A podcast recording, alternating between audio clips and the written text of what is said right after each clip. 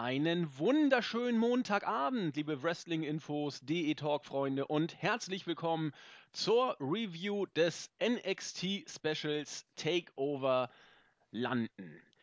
Ihr seht schon, wir haben wieder mal bunt durchgemischt. Hier bei Wrestling-Infos kann jeder mit jedem, alles geht, keine Regeln, keine Kompromisse. Deswegen haben wir jetzt auch wieder eine neue Formation am Start. Ihr seid ja aus der Preview ähm, gewohnt gewesen, Jens und Claudio. Die Weeklies haben in letzter Zeit immer Kahn, Claudio und Buvi gemacht und heute haben wir wieder durchgewechselt. Ich begrüße an meiner Seite bei Raw derzeit nicht mehr dabei, bei NXT ab und zu ganz weit vorne der JME der Jens. Mal Zeug. Ja, was bei Raw nicht klappt, bei NXT ist es möglich, dass wir beide nochmal zusammen moderieren. Das ist äh, eine schöne Sache. NXT ist zu Ende bevor wir in die Card reingehen, so eine Art, äh, ja, wie soll man sagen, Vorfazit. Sehr gut. Nicht das beste NXT-Special, aber im Rahmen der Möglichkeiten und der Voraussetzung oder der Vorzeichen eine Bombenshow, oder? Ja, ähm, stellenweise hat man, haben einige davon geredet, dass es irgendwie das wrestlerisch schwächste Special war. Ich weiß gar nicht. Ähm, es war nicht das Beste, aber das Schwächste war es irgendwie auch nicht. Also bisher waren alle diese Specials meiner Meinung nach mindestens, ja eigentlich waren sie alle sehr gut, um ehrlich zu sein. Und ähm, wenn ich so überlege, es gab dann glaube ich auch tatsächlich Specials, die hatten zumindest keine zwei Top-Matches auf der Karte. Ja, und die Dichte war ja auch. Also es gab ein Match vielleicht, wo man sagen könnte, okay, so doll war es nicht. Ähm, aber der Rest war ja wenigstens, war ja wirklich gut bis, bis richtig gut teilweise. Ne? Ja, ich würde gar nicht sagen, also ich weiß schon, auf welches Match du anspielst, aber ähm, das war jetzt auch nicht schlecht, Nö, um ehrlich zu sein. schlecht also noch nicht mal im nicht. Einsatz, noch nicht mal im Einsatz schlecht. Nee, ich fand es äh, in der Tat durchaus überdurchschnittlich. Das denke ich auch. Also wenn man sagt, zwei Sterne ist Durchschnitt, war es auf jeden Fall überdurchschnittlich. Das denke ich auch. Ja, das allemal. Ne? Gut, der Worte seien genug gewechselt. Gehen wir in die Card. Ich habe das Gefühl, dass wir gleichwohl oder obwohl wir uns in der Sache äh, größtenteils einig sind, doch bei bestimmten Stellen vielleicht ins Diskutieren kommen werden. Für alle, äh, die Jens und mich noch nicht so lange kennen, wir sind oft einer Meinung, in den Details nicht immer. Und vorausgeschickt als äh, eigentlich eine ganz nette Geschichte für zwischendurch. Das Ding lief ja am Freitag, meine ich, bei Pro7 Max und ich gehörte zu denen, die sich's auf Pro7 Max auch angeguckt hatten. Und so gegen Ende der Show habe ich bei uns äh, intern äh, geschrieben, ja, NXT, die Show ist super, aber der richtige NXT-Jünger werde ich wohl nicht. Und da gab es natürlich gleich wieder eine interne Diskussion zwischen Jens, Nexus und mir. Und mal gucken, was wir hiervon wieder aufgreifen können. Es ist immer herrlich. Schade, dass ihr es nicht gesehen habt. Es war wieder, es war wieder großartig. Ja, willst du dazu noch kurz eine Replik entgegnen oder wollen wir es im Laufe der Show machen jetzt? Gar nicht so viel. Es geht, es geht gar nicht groß um Diskussionen. Äh, es fehlt mir nur. Hm. Das Verständnis. Ja, könnte man fast so sagen. Ja, ja also mein, ich auch. Ja, naja, egal jetzt. gut, die Show. Also grundsätzlich ist es ja einfach so, jeder kann das gut finden, äh, was er möchte. Es ist immer bloß, äh, wenn ich dann Vergleiche ziehe zu äh, anderen gewissen Shows. Ich wollte heute mal nicht den bösen Namen sagen, äh, aber ich sage Ihnen Monday Night Raw. da muss man sich die Frage stellen, warum man sich das da, also nur ansatzweise da irgendwas antut. Aber egal. Du ist die Katze aus dem Sack. Äh, nee, ich glaube, womit der Jens ein bisschen äh, Problem hat, in Anführungszeichen, dass ich die Show objektiv wirklich stark fand, auch vieles andere an der Show stark, aber trotzdem der, der Funken bei mir nicht hundertprozentig von der Leidenschaft überspringen will, äh, während ich mich jedes Mal durch Raw quäle und das als gar nicht so schlimm empfinde. aber wir werden das weiter beobachten und philosophisch und psychologisch äh, durchleuchten. Irgendwann werden wir da Licht ins Dunkel bringen. Wir können ja gleich mal kurz darauf eingehen, ähm, weil das ja eigentlich jetzt nicht auf einzelne Matches betrifft, sondern auf die ganze Show zutrifft.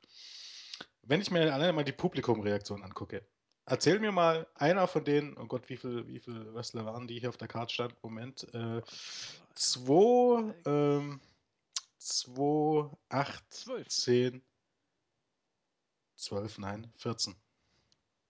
Waren zwei Teams dabei. Ach, zwei. Ja, pardon, klar. Äh, nennen wir eine Person von diesen Leuten hier, die nicht einigermaßen ober waren. Eig eigentlich nicht einigermaßen ist zu viel verlangt, aber äh, die nicht ober waren. Sie waren alle over, ob als Ja. Face oder als Und Heel. jetzt guckt ihr Monday Night Raw an. Und die Publikumsreaktion. Selbst, selbst in Städten wie, äh, Detroit. wie und- Philly letzte Ja. Woche. Wobei da ging es ja noch einigermaßen teilweise. Aber auch nicht durch Ich die habe Bank. hab da auch nicht alles gesehen, das ist ein schlechtes Beispiel. Ich weiß nur, also ich, die Show davor war wenn du es gesehen hast, dann äh, kannst du es vielleicht bestätigen oder nicht bestätigen. Es hieß, dass selbst das World Title Match zwischen Roman Reigns und Sheamus in den ersten drei Viertel, also, also bis kurz vor dem Ende, vielleicht bis fünf Minuten vor dem Ende, als Vince so eingegriffen haben, überhaupt gar keine Reaktion oder wenig Reaktion. Ja, bekommen. also gar keine wäre wär deutlich zu, zu radikal gesagt. wenig. Aber es war, Auf gut Deutsch, dass die Fans sich nicht sonderlich viel um die beiden äh, Wrestler, die da im Ring standen, äh, gekümmert haben. Wobei Sheamus da mittlerweile eher auf dem Unterlevel angekommen ist. Da stimme ich dir zu. 100 Prozent. Hast du recht. Das ist ja, das hat sich durch, wie ein roter Faden hier durch NXT gezogen.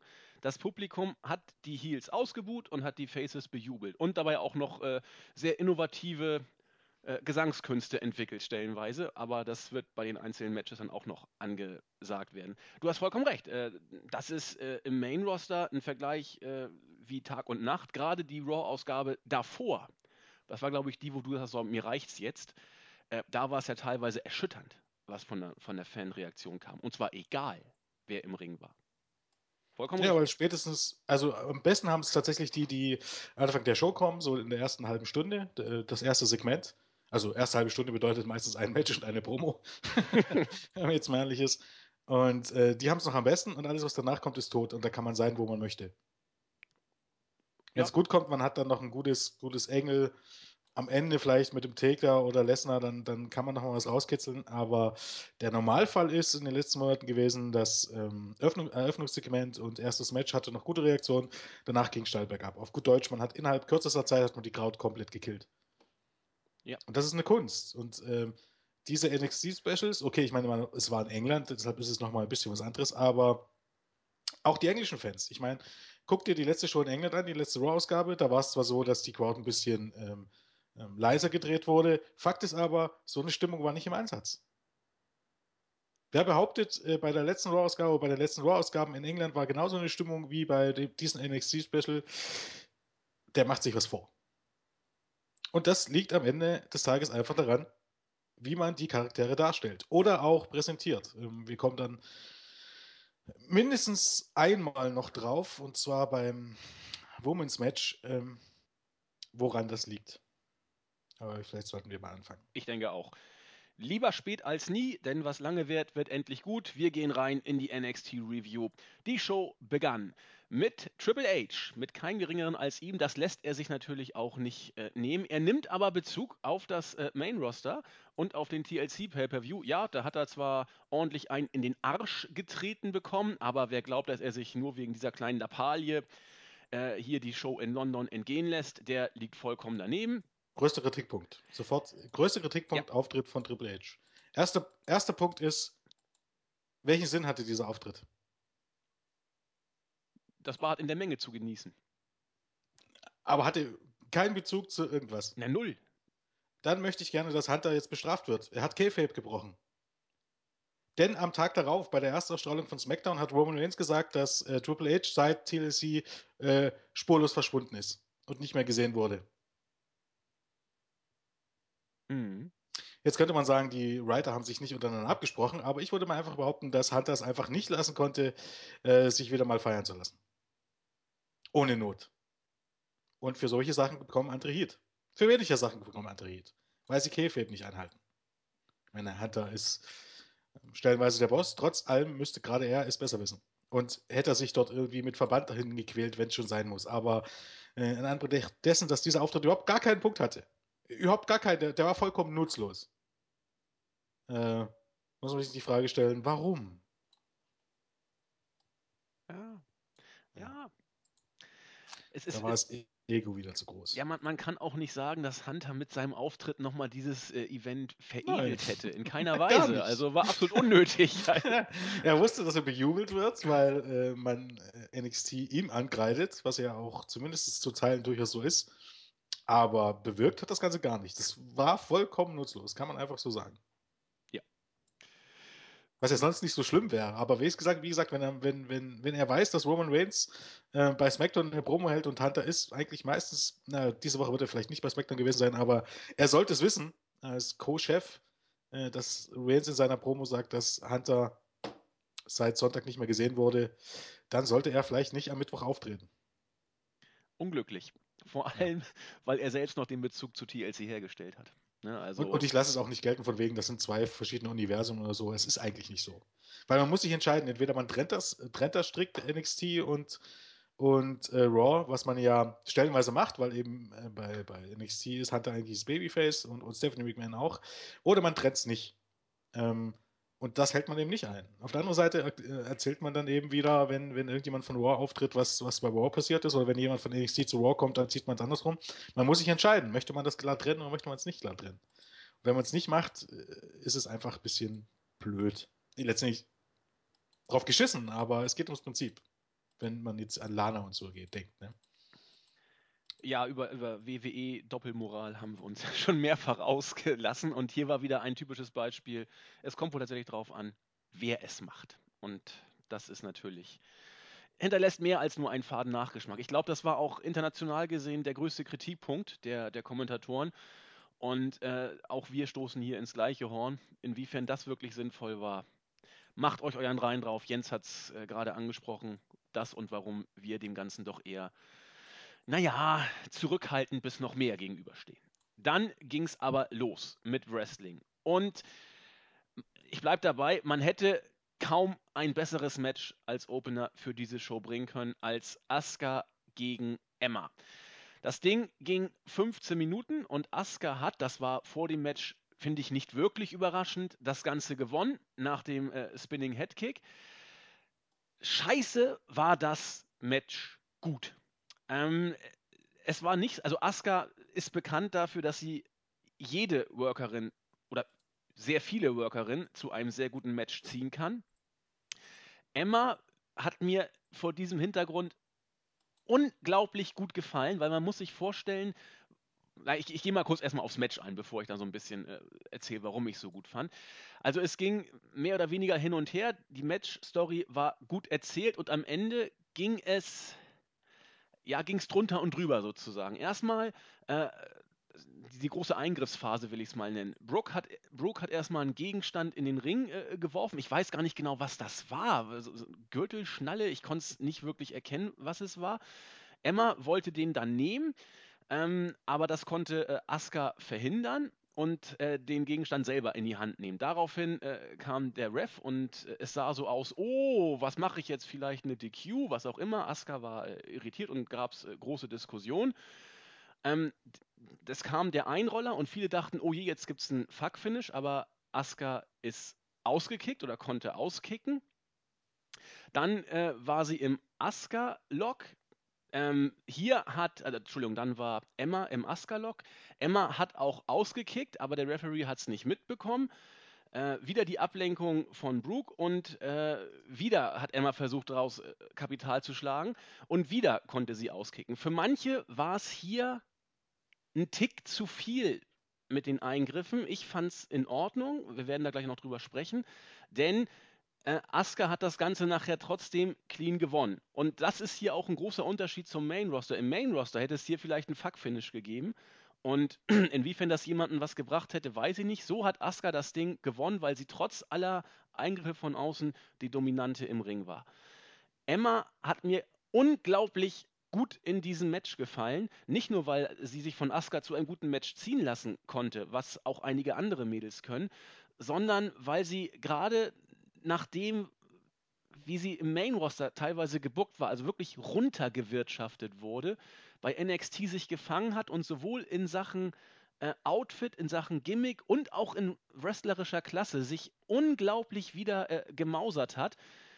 Die beiden haben hier ein, ein Match auf die Matte gebracht. Ich war vollkommen begeistert. Und jetzt Jens.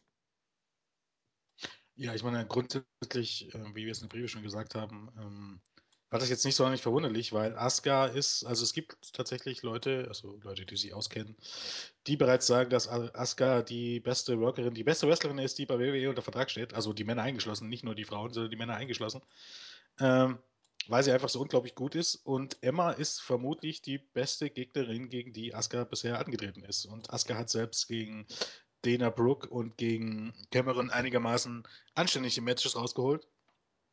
Deshalb war das jetzt nicht äh, die ganz große Überraschung.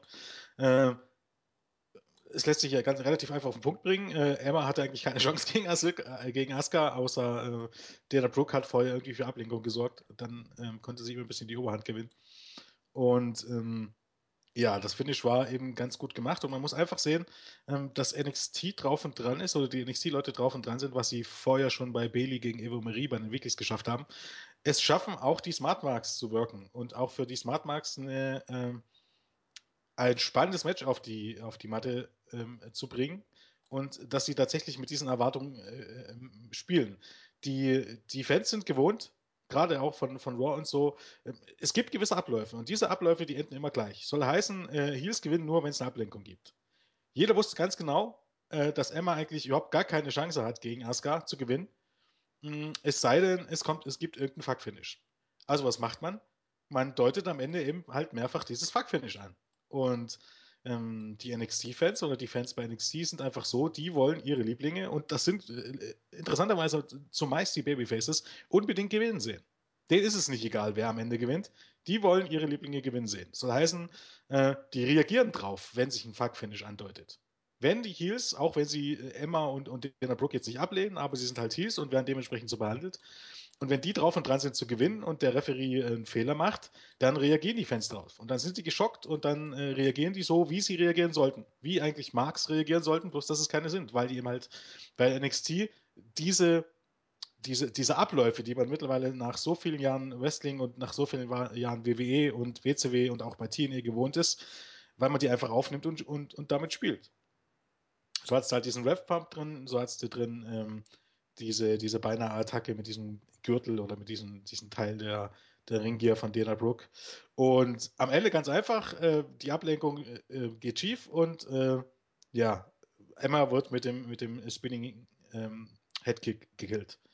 Und auch wieder ein wichtiger Punkt, am Ende sind nicht die Babyfaces die Idioten. Die Idioten, die nichts auf die Reihe kriegen, sind die Heels, so wie es sein sollte.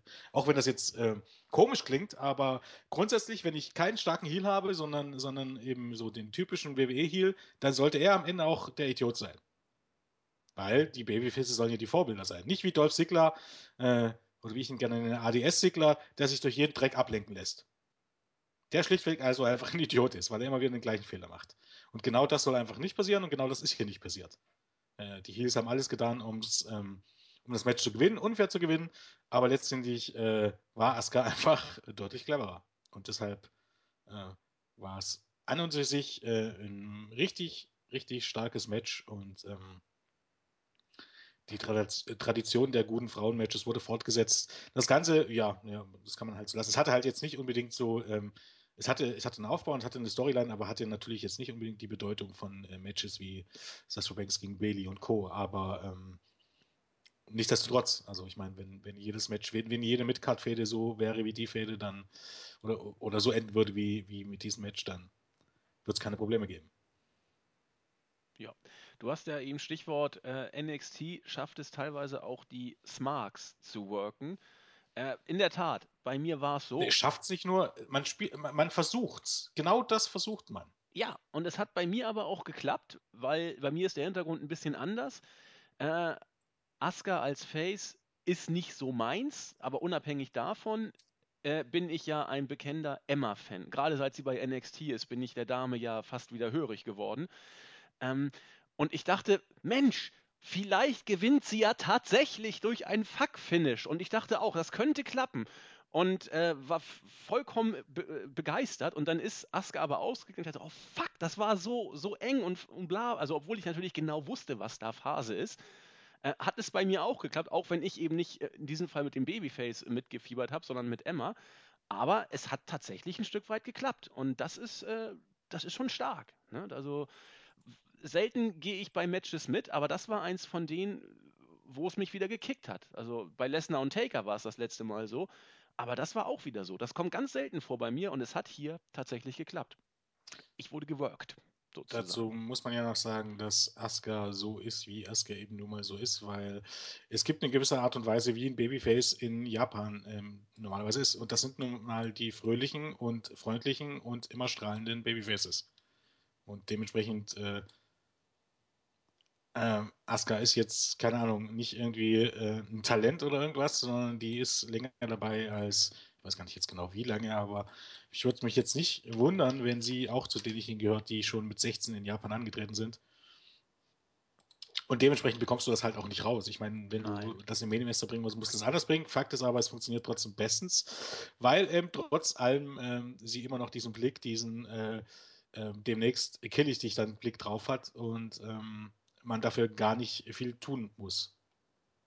Aber um eben zu verstehen, warum sie dort jubelnd rumrennt und warum sie die grau zu anfeuert, muss man halt einfach sehen, wie die Babyfaces in Japan funktionieren. Und das ist nun mal so. Das funktioniert auch bei, bei Tanahashi nicht viel anders. Es gibt Momente, wo er dann mal so ein bisschen die dunkle Seite raushängen lässt, aber ähm, meistens ist er dann doch eher der, der freundliche, der freundliche Held. Wie alt ist Asuka? Ist auch schon über 30, ne? 34, glaube mittlerweile. So alt ist das Mädel schon. Meine ja. Fresse. Also über 30 war mir klar, aber dass sie schon 34 ist, das hätte ich nicht gedacht. Sie kommt jünger rüber. Ähm, whatever. Damit war ein bärenstarker Opener zu Ende. Melzer hat hier vier Sterne gegeben. Unser guter AVD äh, ist ein bisschen drunter geblieben. Ich gehe hier auch mit vier mit. Kann man, kann man finde ich, noch machen. Also so oder so, das Match war richtig, richtig gut. Dann war es Zeit für die NXT Tag Team Championship. Zuerst gab es noch eine, eine Videopackage, wo die ganze Fehde nochmal durchleuchtet wurde. Habt ihr alles in der Preview von Jens und Claudio schon gehört. Und dann kamen Enzo Amore und Big Cass auch mit äh, Carmella an den Ring und haben ihre typische Promo gehalten, How You Doing und das kennen wir ja alles. Und dann kamen die Champions, Dash and Dawson und es gab ein ja, fein geworktes, ich, ich bin fast geneigt zu sagen, Oldschool Tag Team Match mit entsprechendem Aufbau, mit Hot Tags, mit Spots, äh, mit Crowd animieren durch die Babyfaces. Das Ganze war durch die Bank weg gelungen. Meines Erachtens relativ weit weg von den vier Sternen, aber auch relativ deutlich über den dreien. Und am Ende haben eben Dash und Dawson gewonnen nach der äh, Shatter Machine vom Top Rope und somit die Titel verteidigt. Ja, runde Sache. Äh, ja, fängt man am dümmsten an? Also erstmal, äh, viele haben ja gesagt, oder einige haben auch gesagt, dass Dash Wilder und Scott Dawson, dass denen irgendwas fehlt, dass die blass sind.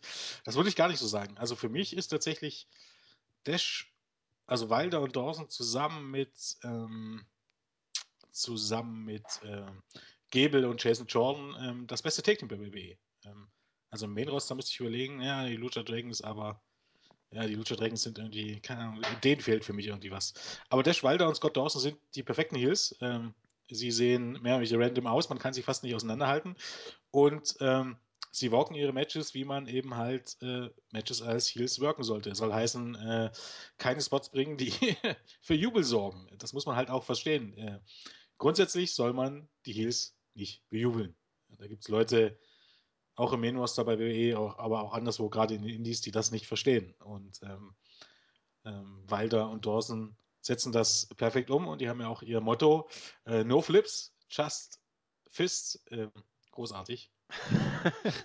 ähm, perfektes Team und als Gegenpart sind eben halt die ähm, Babyfaces, die aufgetreten und äh, also aufgetreten von, äh, von, von im Sinne von gehypten.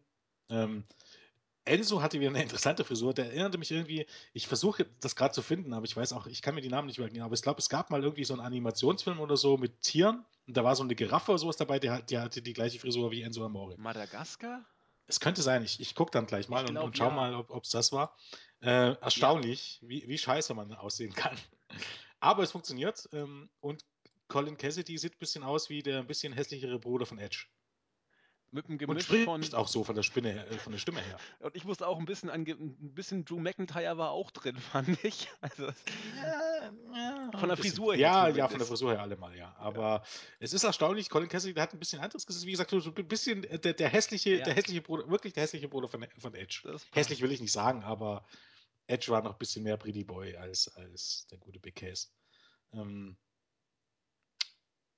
ja, wollte ich noch sagen? Ja, die Fans waren eben also hier ähm, absolut drin und äh, haben Enzo und Colin, die, äh, Colin Cassidy gefeiert äh, wie sonst was. Und wie im ersten Match war es eben halt wieder so, dass die Fans sehen wollten, wie die Babyfaces gewinnen. Ähm, und dementsprechend waren sie eben richtig drin im Match. Ich fand es aber absolut richtig, ähm, dass das nicht passiert ist, weil, äh, wie in der Briebe schon gesagt, fürs WrestleMania-Wochenende, für dieses nächste Special gibt es einen ganz, klarer, ganz klaren Selbstläufer. Und ähm, Enzo Amoriti und, und Colin Cassidy sind, sind, sind ein prima äh, Opener, immer und überall.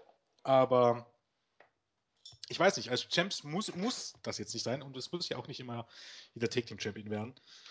Ähm, ich hoffe für sie selbst, dass sie äh, niemals ins Main Roster kommen, wobei das kann man nicht sagen. Man muss es ja für sie hoffen, weil sie dann dort mehr Geld verdienen. Aber ähm, ab, abseits vom Geld äh, gehören auch die beiden dazu, ähm, wo ich sagen muss, äh, die sollten sich nicht wünschen. Weil wie eigentlich fast jeder werden die im Moment untergehen und ähm, gerade in der Tag Team Division, also da wartet innerhalb eines Jahres ein Split wahrscheinlich, weil man dann feststellt, dass äh, Big Cass groß ist und jemand, der groß ist, den möchte man dann als Singles Wrestler. Ähm, ja, das Match, wie gesagt, war eigentlich ein Standard Tag Team Match. Da gibt es jetzt nicht so viel zu sagen. Ähm, Heat gegen Amore und ähm, ja, bis Big Cass dann eben das Hot Tag gemacht hat und ähm, ja, war ein gutes Match, war ähm, man hat halt die, die Crowd, die, die enttäuscht man halt mit sowas ein bisschen. Die wollen, wie gesagt, eben ihre Leute gewinnen sehen und das war hier nicht der Fall, aber ja, es können ja nicht immer nur die Publikumslieblinge gewinnen. Ich habe mal über deine Aussage nachgedacht, äh, Enzo Amore und Colin Cassidy im, im Main-Roster oder generell die Zukunft der beiden. Eigentlich kannst du die beiden doch nicht splitten, oder? Also ich überlege Natürlich gerade, kannst du das, WWE kann das. ja natürlich, klar, aber wäre das für die, für deren Karriere gut? Also für Cassidy und Amore, die funktionieren doch Da beide zusammen richtig gut. Ja, natürlich, aber da, es war übrigens nicht, es war übrigens nicht die Giraffe aus Madagaskar. Mist. Ich weiß nicht, an was ich gedacht habe. Nee, die hat gar keine Frisur, sehe ich gerade. ähm, ich weiß nicht genau, an was ich gedacht habe. Egal. Ähm, Manny das Mammut von Ice Age. das könnte auch sein. Ich- ich- ja, das trifft es auch Ich hau jetzt irgendwie alles rein, was ich kenne. Das trifft es auch relativ gut, ja. Das war schon nah dran. Ähm, ja, viel mehr kenne ich natürlich nicht. wird, wird man die trennen, weil man eben, weil ich mir eben sicher bin, dass Colin Cassidy, weil eben als Take-Team bist du schon mal in einer Undercard gefangen. New Day ist ein bisschen ansatzweise die Ausnahme, was aber auch daran liegt, ähm, in früheren Zeiten wäre auch New Day ähm, in, in, in Stimmungsmacher und ein guten, äh, guter Act im, im, in einer Undercard gewesen. Das Problem ist, dass eben heutzutage gar niemand mehr over ist und das spielt eben dann halt jemand wie New Day, der, die, die gut over sind, in einem Main Event. Aber normalerweise sind die ein, ein Prelim-Act. Und genau so ein Prelim-Act ist in, zumindest in den Augen der WWE Enzo Amore und Colin Cassidy. Die sind halt was gut für die Take-Team-Szene, die Stimmung in die Halle bringen, aber die sind nicht dafür da, dass du für die große Storylines oder sowas planst. Das gibt's ja einfach nicht. Guck dir die Storylines von den New Day an. Ja, das stimmt. Die bestehen aus Matches. Eine wirkliche Geschichte äh, ist da eigentlich nie dabei. Und dementsprechend, ähm, wenn du in jemanden Potenzial siehst und wenn du in jemanden den zukünftigen Star siehst, dann wirst du äh, die Leute splitten. Und Colin Cassidy ist groß. Ja, aber das, das reicht vollkommen zu. Das reicht zum Beispiel auch beim, beim nächsten Match dann zu. Bei jemandem, der irgendwann in nicht allzu ferner äh, Zukunft ins Main Roster aufsteigen sollte. Es reicht zu groß zu sein. dann gehen wir doch gleich aufs nächste Match ein. Ein Match, an dem sich, ich will nicht sagen, die Geister geschieden haben, aber das äh, von den allermeisten, und ich mache da keine Ausnahme, als das wohl schwächste auf der Card an diesem Abend gesehen wurde. Baron Corbin gewann gegen Apollo Crews via Pin nach dem End of Days in knapp zwölf Minuten. Ich weiß nicht, für mich kam es durchaus überraschend, weil Crews äh, relativ frisch in NXT noch ist. Er ist bis dato ungeschlagen gewesen. Und ich dachte, man würde ihn jetzt quasi aufbauen als ein der, der Stars, die aus dem Indie-Bereich gekommen sind, oder der bekannteren Namen, die aus dem Indie-Bereich gekommen sind, so wie es eben auch bei, bei Kevin Owens oder Sami Zayn gewesen ist, die jetzt aufgerückt sind. Aber er hat gegen Baron Corbin verloren. Er hat clean nach dem End of Days verloren. Und es gab, soweit ich mich erinnere, auch kein Eingriff von außen oder irgendetwas. Das war ein ganz normaler, cleaner Sieg. Baron Corbin ist relativ lange jetzt bei NXT dabei. Und es sieht wohl tatsächlich so aus, als ob man mit ihm irgendwas vorhat. Denn man opfert Crews Siegesserie nicht einfach so, nur um Corbin einen Sieg zu geben. Ähm, da muss irgendwie was kommen, ob man ihn jetzt äh, Richtung, also ich glaube, Alvarez hat sowas angedeutet, Richtung NXT Championship Match beim WrestleMania Wochenende bucken möchte, ob man ihn stark machen möchte fürs Main Roster, das wird man alles sehen. Aber Corbin hm, hat man auch in diesem Match wieder gesehen. Wie soll ich es am besten sagen? Er wirkt auf mich nicht wie der beste Worker auf der Card an diesem Abend oder generell bei NXT. Aber, wie Jens sagte, er ist groß. Sollte das wirklich lang, Jens? Ja. Das Ding ist einfach, ja, es, es, kommt halt immer drauf an. Also man muss sich halt dafür hüten, den dann irgendwie äh, jede Woche in 20-Minuten-Matches zu stecken. Aber ähm, wenn man das wirklich will, dann kann man das auch in seine Matches in 10 Minuten äh, durchbringen und er ist groß. Und das reicht bei WWE zu, weil, es nicht mehr so viele große Wrestler mit viel Talent gibt. Das ist nun mal halt einfach so. Ähm, die müsste sich WWE praktisch selber ranzüchten. Das macht man ja auch mit Baron Corbin und mit Big Case, aber eine Indie-Szene gibt sie halt einfach nicht. Und ähm, es ist halt einfach weiterhin so, dass die Leute, die man sich selber ranzüchtet, meistens überhaupt gar nicht das Level erreichen. Ähm, und ähm, dementsprechend ist Baron Corbin jetzt auch kein Wrestler-Wrestler, weil das lernst du bei WWE nun mal nicht.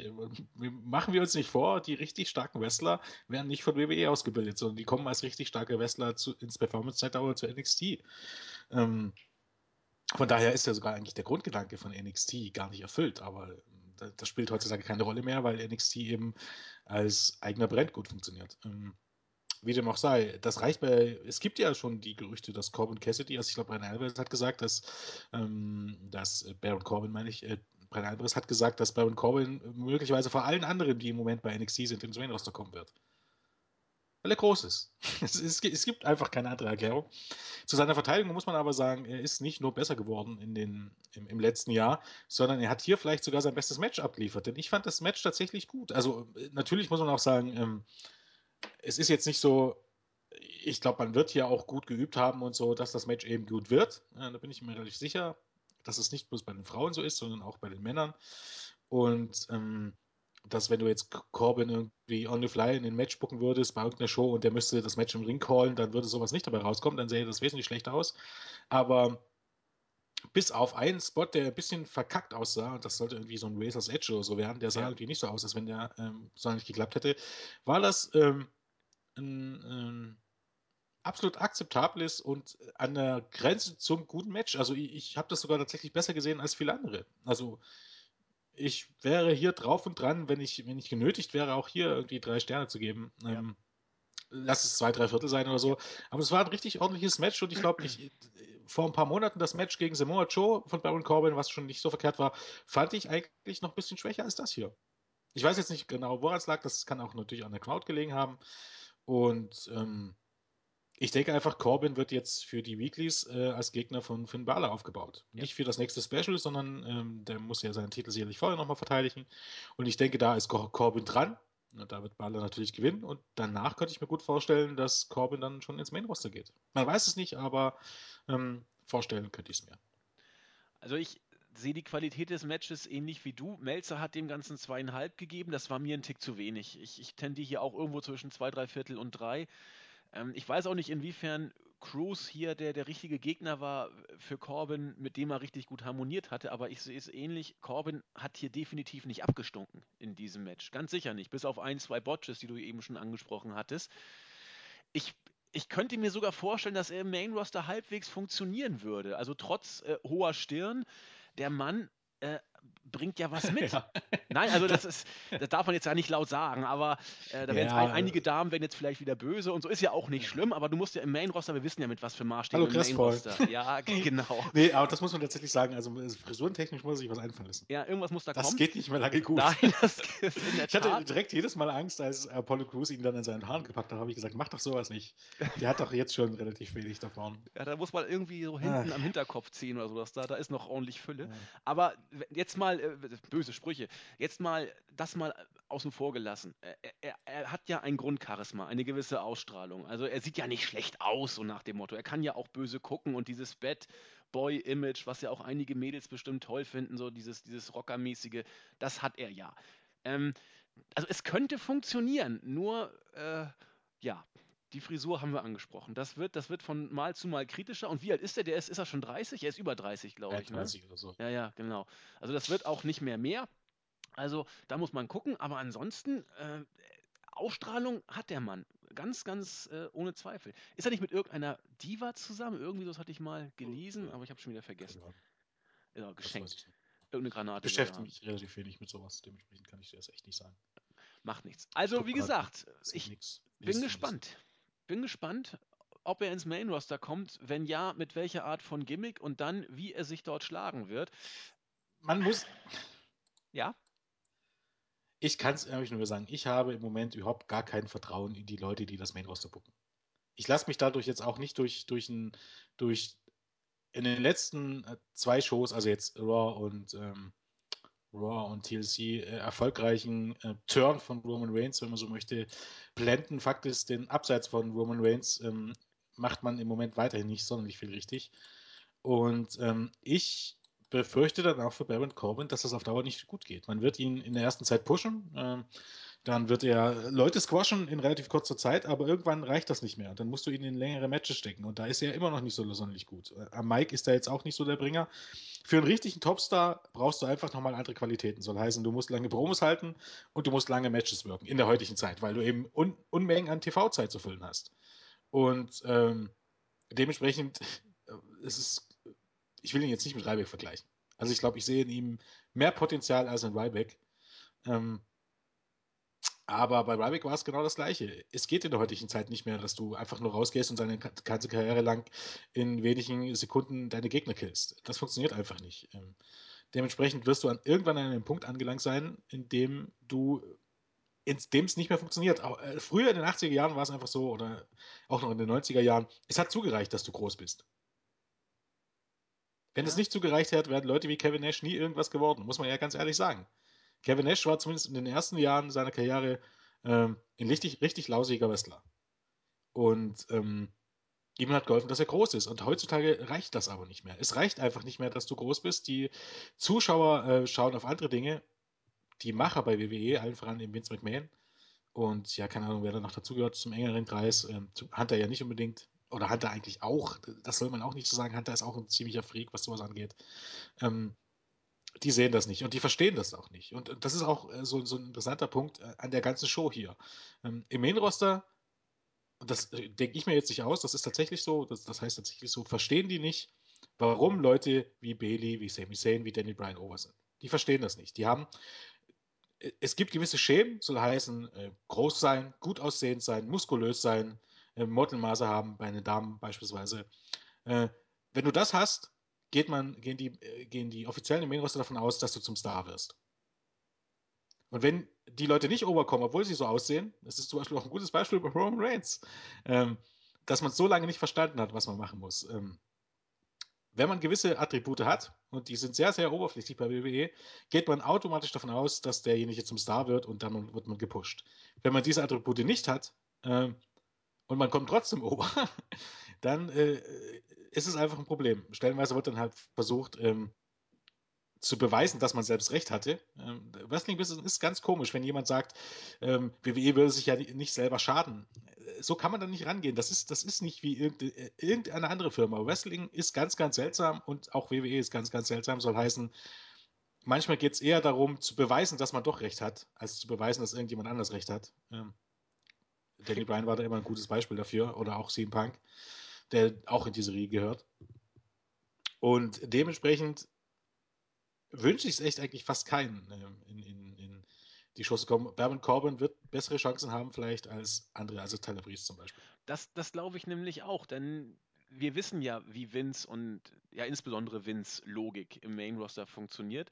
Groß und schön sozusagen. Und da, da hat ein Corbin deutlich bessere Karten als ein Tyler Breeze, weil der Junge, bleibe ich dabei, er ist groß. Ich mag ihn übrigens nicht wirklich gerne, aber er hat eine gewisse Ausstrahlung und die könnte mit dem Bad Boy Gimmick als Ziel im Main Roster auch unter der Vince Prämisse könnte es eine gewisse Zeit lang funktionieren, weil Wrestling im Main Roster bei bestimmten Workern, Braun Strowman zum Beispiel, nicht an erster Stelle steht, sondern eben die Erscheinung. Und da das bringt Corbin aber was du musst mit. auch wieder sehen, ähm, Braun Strowman ist kein Star. Braun Nein. Strowman ist ein Mitkader und soll heißen, das Ganze funktioniert einfach nur, entweder du kannst jemanden in dem Team verstecken oder du pusht einen so lange zum Titelmatch oder zu einem großen Match, bis er besiegt wird und dann hat sich das ähm, erledigt. Ich meine, früher in, den, in der, in der äh, Territor Territorialzeit war es einfach so, das war kein Problem. So heißen, da hattest du solche Heels, die haben in ein paar Sekunden gewonnen.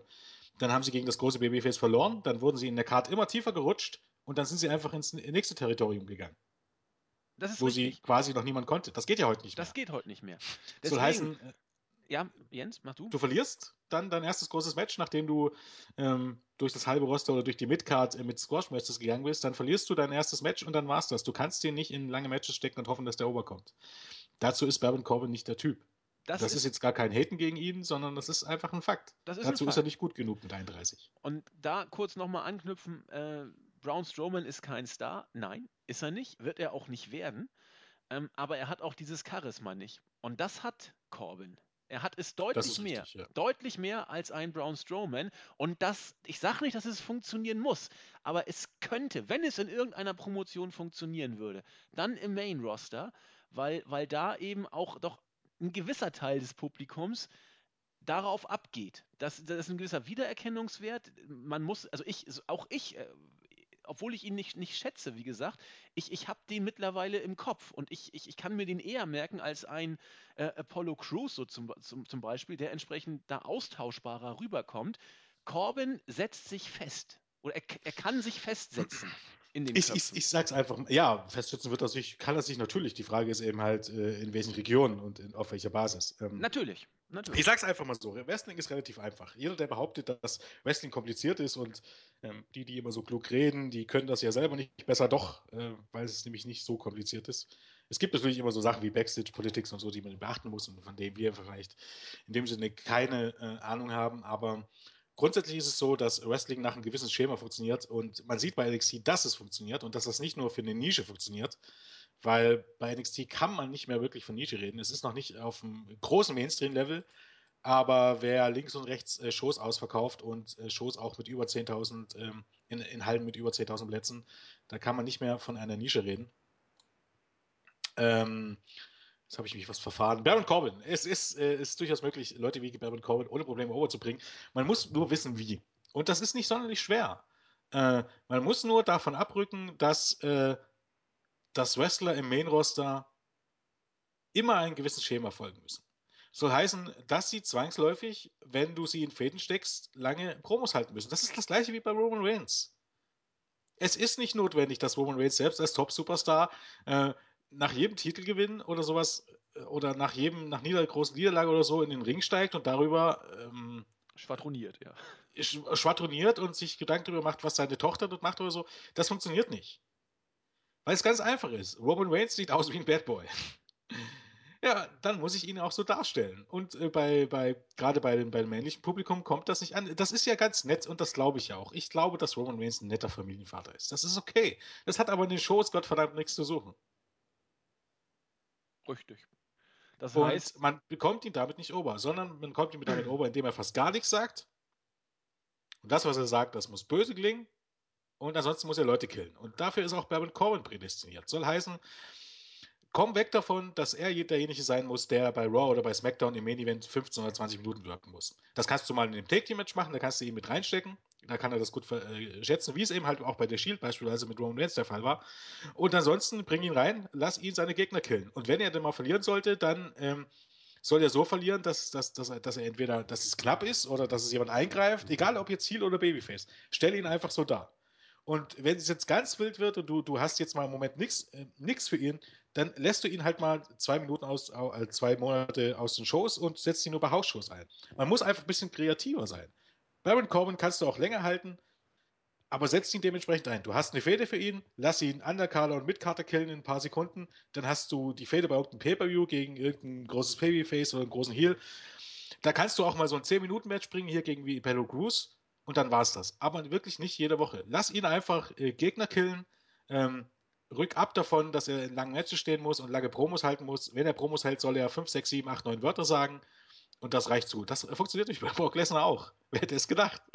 Äh, ich glaube nicht, dass Brock Lesnar so ober wäre, wenn er jetzt jede Woche bei Raw 20-Minuten-Matches wirken würde und 20 Minuten Promos halten würde. Macht er nicht. Und das ist ein Zeichen dafür, dass es funktioniert. Man muss es nur so umsetzen. Das Problem ist, im Main-Roster bei WWE sieht man es nicht. Man versteht es nicht. Warum man das nicht versteht, warum man es nicht sehen will, warum man nicht auch mit gewissen Dingen einfach geht. Weil Corbin, als er bei NXT Leute gekillt hat, hat das funktioniert. Da war er ober, da hat ihn niemand ausgebuht.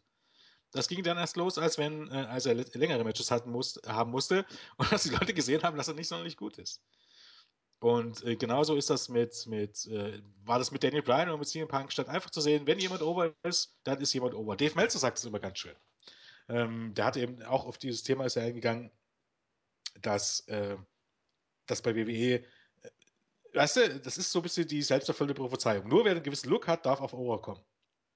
Und Dave Meltzer sagt immer, äh, Over ist, wer Over ist. Und genauso ist das auch. Es tut gar nicht zur Sache, warum jemand over ist. Ob der so aussieht, ob, ob, ob er gut spricht, ob er, ob er nett ist, ob er sympathisch ist. Ob, es tut nicht zur Sache, warum jemand over ist. Wichtig ist nur, dass er over ist. Und das ist zum Beispiel, äh, wenn man es genau nimmt, ob man ihn jetzt mag oder nicht, ob man sein Gimmick albern fand oder nicht. Als Zack Ryder over war, äh, anno 2012, hätte man ihn hätte man einfach damit mitgehen müssen. Man hätte niemandem beweisen sollen, dass er nicht over sein soll. Es ist absolut hirnrissig, dann dafür zu, zu sorgen, dass er nicht mehr over ist. Demin Sendo, genau das gleiche. Wenn jemand over ist, geh damit. Zieh es einfach durch. Du sollst nicht jeden in den Main pushen, aber eine, eine, eine solide Midcard-Rolle ist bei diesem Roster locker drin, bei Raw und SmackDown. Es muss auch nicht immer jeder bei Raw und SmackDown auftreten. Mit dem, was funktioniert, geh einfach mit. Kevin Owens ist eines der jüngsten Beispiele. Er war Ober als, als, als äh, böser Heel im, im, im Juli. Er musste aber unbedingt gegen John Cena verlieren. Das musste einfach sein. Und dann hat man den Salat. Und weil WWE das nicht tut, weil man nicht damit mitgeht und nicht darauf hört, wer Ober ist, sondern nur nach äh, eingeschränkten ähm, ähm, Vorlagen geht und nach, nach ähm, ja, quasi nach Förmchen backt, hat man das, was man jetzt im Moment hat, dass im Main-Roster quasi gar niemand Ober ist. Fast niemand gar niemand ist falsch. Nö, und der, der over ist, da musste man richtig investieren. Der, der ist, ja auch, ist ja auch so ein Punkt. Ja, Roman Reigns. Entschuldigen, dass wir jetzt so abweichen, aber es ist ja, ist ja ganz wichtig zu sagen. Nenn mir doch mal bitte, wenn jetzt, ähm, ich weiß nicht, gegen wen man bei WrestleMania antreten soll, aber jetzt mal fiktiv. Ähm, Hunter ist hochgehandelt. Hunter. Ja. Gegen wem sollen Roman jetzt antreten bis WrestleMania? Nenn mir einmal einen Top-Heel. Ja, nochmal gegen Seamus das Rematch. Na, herzlichen Rumble. Glückwunsch. Große Klasse. Keine Sau interessiert sich für Seamus. Und, und bei Fastlane, da muss man mal gucken, wie man sich drüber rettet. Seamus ist kein Top-Heel. Der bekommt im Grunde gar keine Reaktion. Machen wir uns nichts vor. Und jemand, der behauptet, äh, Seamus bekommt gute Heel-Reaktion, der ist schon zu sehr an die jetzige Zeit. Und das ist nichts gegen Seamus. Der kann auch nicht mehr wirklich viel dafür. Weil er nicht seinen Stärken entsprechend eingesetzt wird. Nee, das stimmt. Und hat er, hat er wirklich letzte Woche gesagt, ich habe, wie gesagt, ich habe es nicht gesehen, aber ich habe es gesehen. Ich habe gelesen, dass Seamus gesagt hat, äh, als die Fans geschrieben haben, you look stupid, hat Seamus tatsächlich gesagt, äh, ich sehe jetzt vielleicht dumm aus, aber wie dumm seid ihr, äh, wenn ihr äh, trotzdem bezahlt, um mich zu sehen? Das hab, kann ich nicht entsinnen. Hat er das bei der Show gesagt? Ich glaube, der hat das bei Raw gesagt. Wie geil! Nee, habe ich nicht mehr vor, vor Ohren. ich, ich sag's ungern, Leute, aber gerade was das Main Roster angeht, diese Leute haben euer Geld nicht verdient. Punkt. Oh, das soll irgendwie Heal Heat generieren, aber das ist. Ja, ist ein Tick, Tick zu gefährlich. Gott, Gott, meine Fresse, sind das beknackte Heals, wenn's, äh, das sind einfach grottige Heals. Wenn, was, was für großartige Heals rennen dann tatsächlich dafür bei NXT rum? Wie großig sind äh, Dash Wilder und Scott Dawson? Wie großartig, um jetzt mal die Brücke zu spannen, ist da im Gegensatz dazu Nia Jax? Das ist doch eine gute Überleitung, Jens. Wollen wir zum nächsten Match gehen? Ja. Gehen wir zum nächsten Match. Nee, noch ganz kurz. Ganz kurz zu Corbin. Er hat doch bei NXT das Gimmick des Lone Wolf, ne? Ja. Sozusagen.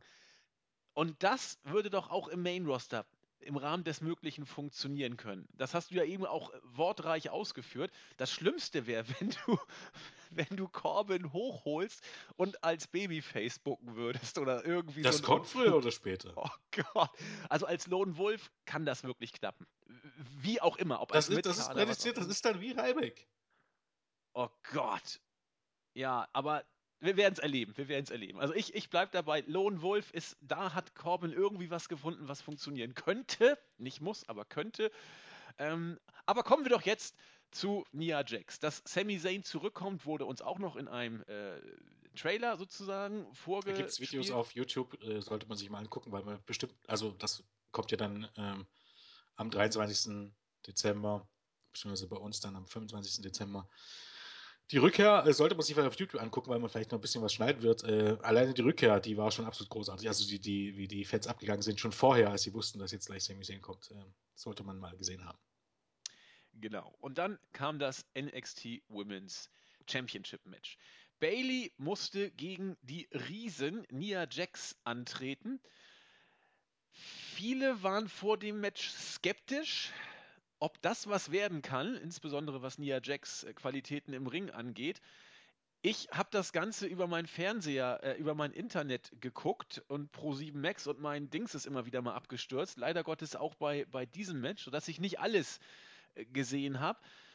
Aber was ich gesehen habe, war wrestlerisch besser, als man im Vorwege erwarten durfte. Die Fans sind sowieso auf Bailey sowas von steil gegangen. Äh, hey, hey, Bailey. Also Uh, ah, in der Tat, äh, ich glaube, da hat die ganze Halle mitgesungen. Und zwar fast nicht nur irgendwie ein, zwei Mal, sondern das haben die richtig lange zelebriert. Bailey war so wie immer und AVD, Grüße an, an dich, hat es auch so schön geschrieben, sie ist wohl derzeit das größte Babyface, was äh, zumindest in Nordamerika durch die Gegend läuft. Ähm, Liga übergreifend. Ja, das Match, es war gut. Doch, man kann sagen, es war gut. Leider habe ich eben nicht alles gesehen. Deswegen wird Jens uns ausführen, warum es so gut war.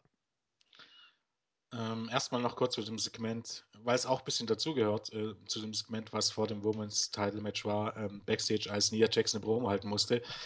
Ähm, was man bei NXT leider nicht besser macht, ist diese, diese, diese absolut, wie, ne- wie nennt, drückt man es jetzt nicht aus, ähm, diese Stereotypen, belanglosen, uncharismatischen Backstage-Interviews, die absolut furchtbar sind.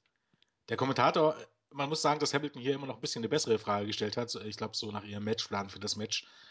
Aber Nia Jax auch dann, dann diese auswendig gelernten und, und ähm, unmotiviert wirkende Antworten ist nicht gut. Da wirkt auch jetzt Nia Jax nicht so sonderlich gut, weil sie dann, glaube ich, auch an, an Erfahrung äh, fehlt, daraus was Gutes zu machen. Also auch das werfe ich, ich hier nicht vor. Aber dann war halt Asuka zu sehen Das wollte und die Halle sagen. ist sofort steil gegangen. Weil es so einfach ist. Und ähm, hat man es eben angedeutet, ein zukünftiges Match der beiden. Ähm, Einige waren sogar der Meinung, man hat damit angedeutet, oder man wollte damit einen Titelwechsel andeuten. Ähm, Habe ich jetzt nicht unbedingt so gesehen, aber zumindest fiel mir das in diesem Moment nicht ein. Aber dann kam wieder das, äh, das, das, äh, das Lächeln von Asuka und ähm, sie ist leise, sie ist eine Japanerin, aber trotz allem, wenn die Leute singen in diesen Momenten Asuka's gonna kill you, dann nimmt mir das erst einfach ab, weil äh, Asuka jeden killen kann. Ähm, okay, ähm, zurück zum Match. Also Bailey, bestes Beispiel dafür, äh, wie drückt man es jetzt aus? It, äh, it doesn't matter.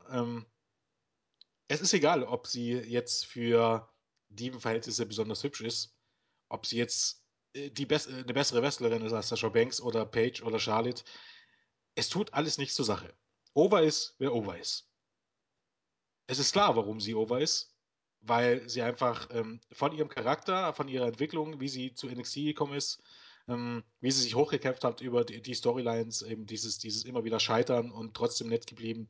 Also ihr ganzer Charakter eben darauf raus, ausgelegt, dass sie ähm, ja eigentlich so nett ist, dass sie einfach mit jedem befreundet sein wollte. So fing sie eigentlich an. Sie wollte mit jedem befreundet sein, selbst mit den Heels, weil sie so toll fand, bei NXT zu sein. Und irgendwann war es dann halt so, ähm, alle haben sie verlassen, alle ihre Freunde und Erfolg hatte sie auch keinen, bis es dann irgendwann äh, dazu kam.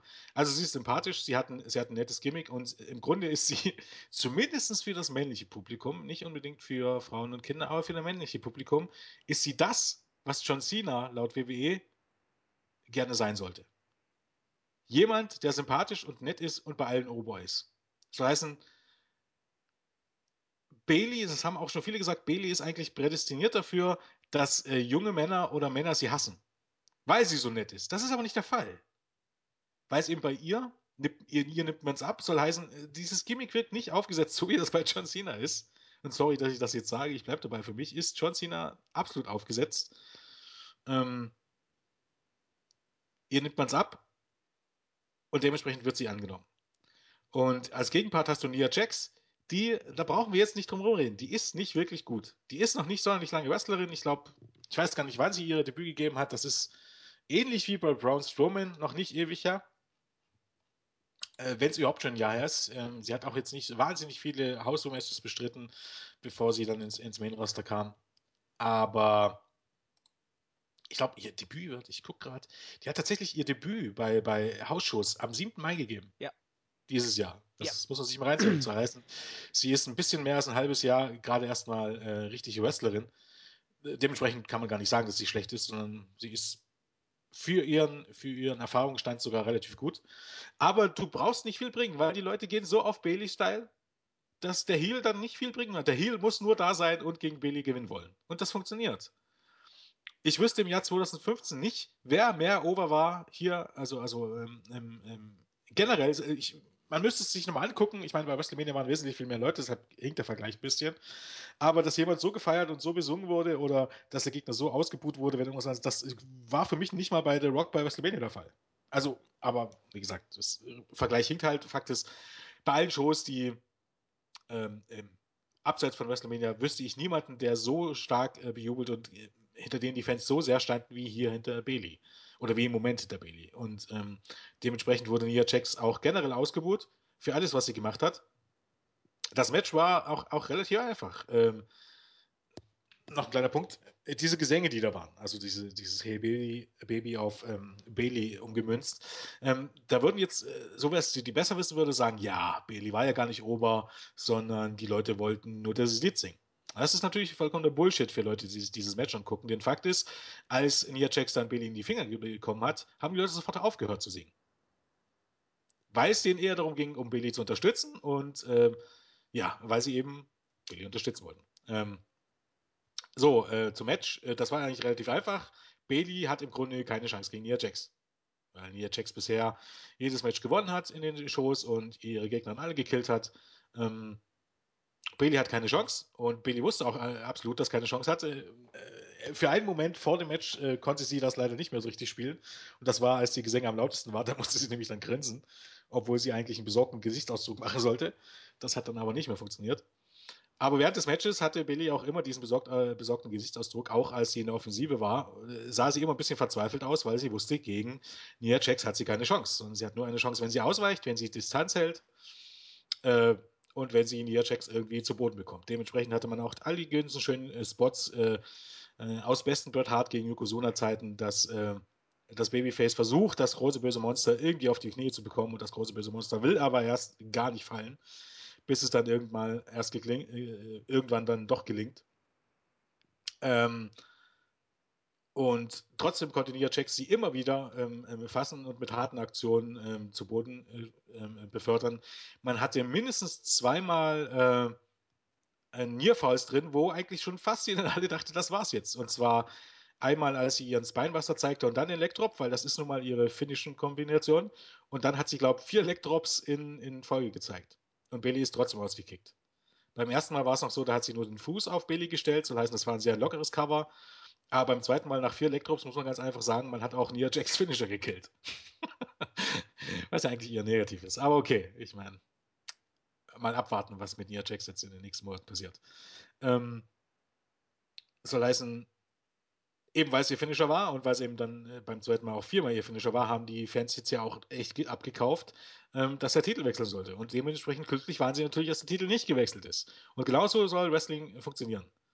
Ähm, Bailey Chance äh, sah sie dann gekommen, indem sie versucht hat, ähm, Jokes einzusetzen. Erst in so einen Dragon Sleeper, später dann mehrmals den, den Guillotine Choke. Ähm, ähm, irgendeiner hat auf der Startseite bei uns auch geschrieben, dass das ein unglaubliches Finish war und wenn man kein glaubwürdiges Finish äh, booken kann, soll man es gleich, gleich lassen.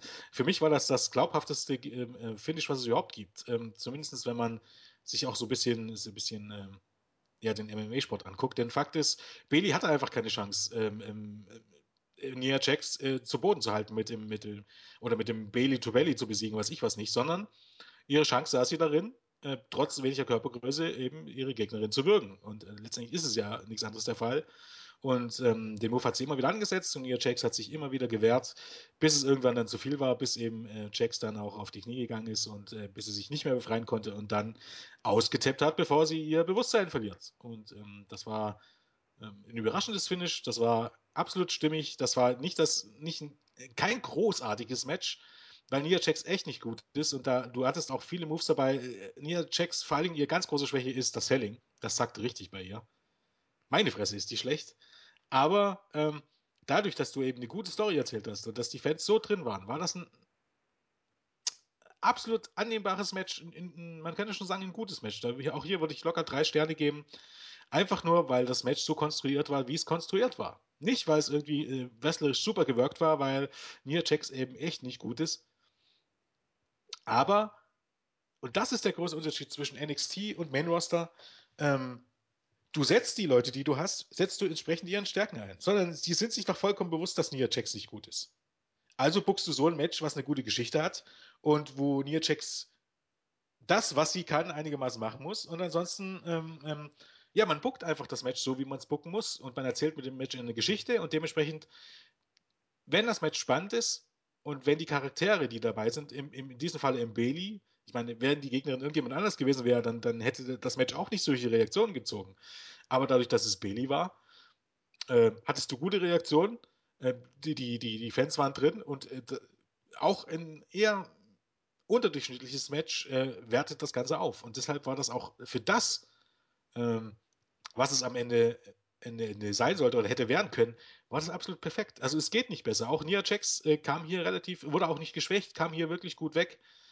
Und ähm, man macht im NXT viele Dinge, die man im Main Roster nicht macht. Und eines der größten ist eben die ähm, Wrestler nach ihren Stärken, beziehungsweise eben im Main Roster nicht nach ihren Stärken auszusetzen. Dem habe ich nicht mehr viel hinzuzufügen. Nur eine Sache vielleicht. Und ich laufe jetzt vielleicht Gefahr, mich extremst unbeliebt zu machen.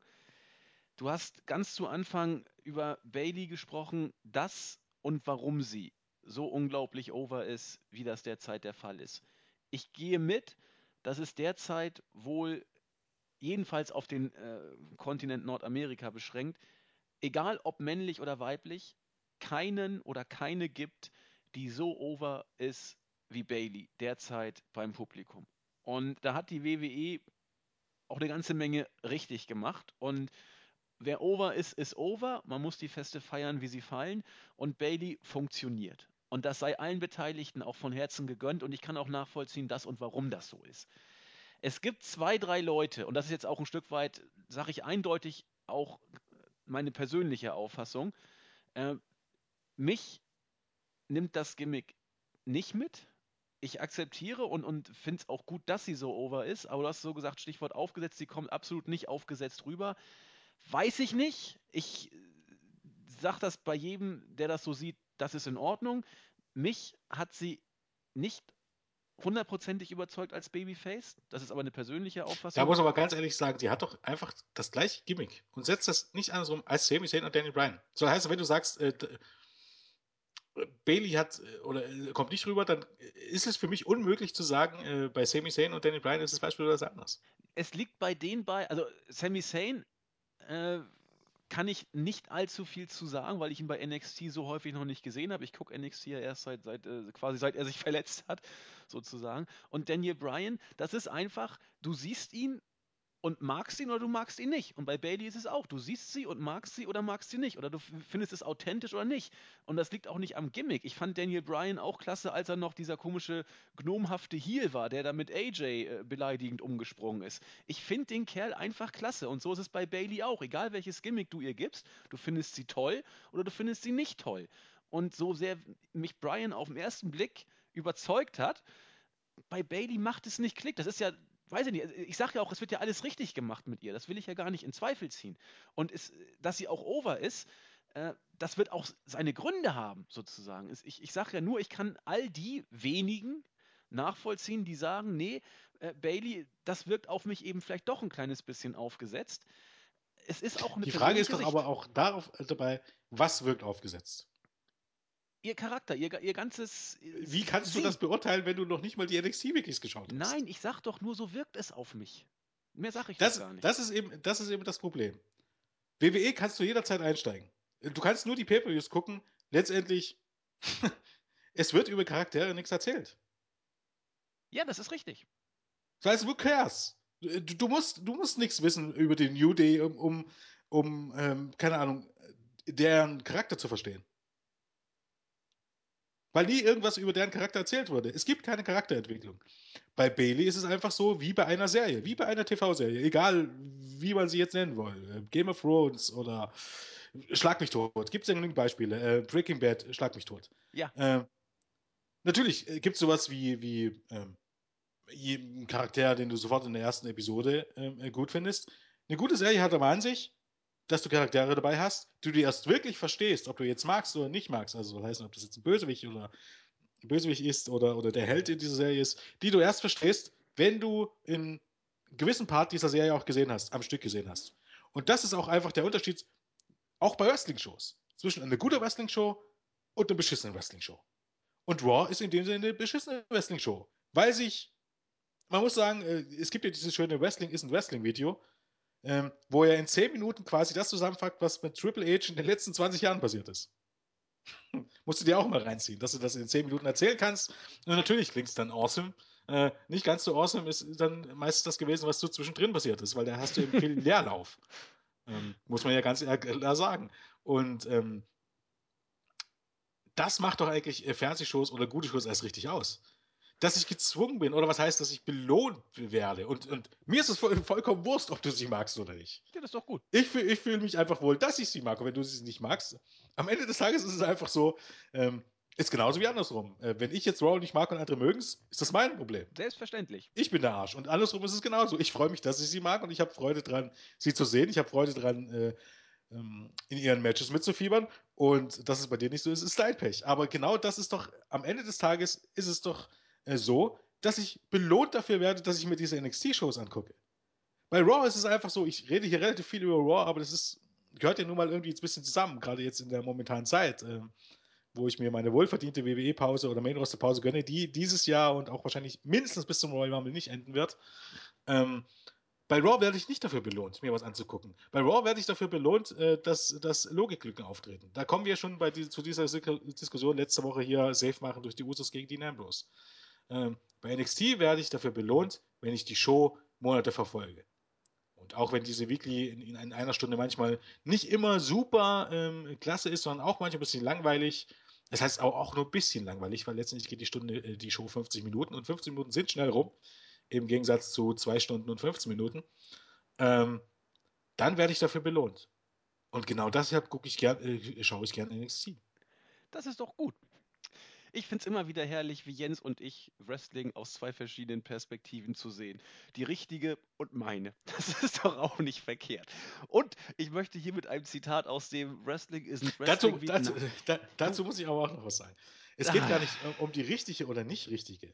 Ähm, das ist, wie jeder kann ja Fernsehen gucken, was er gerne möchte.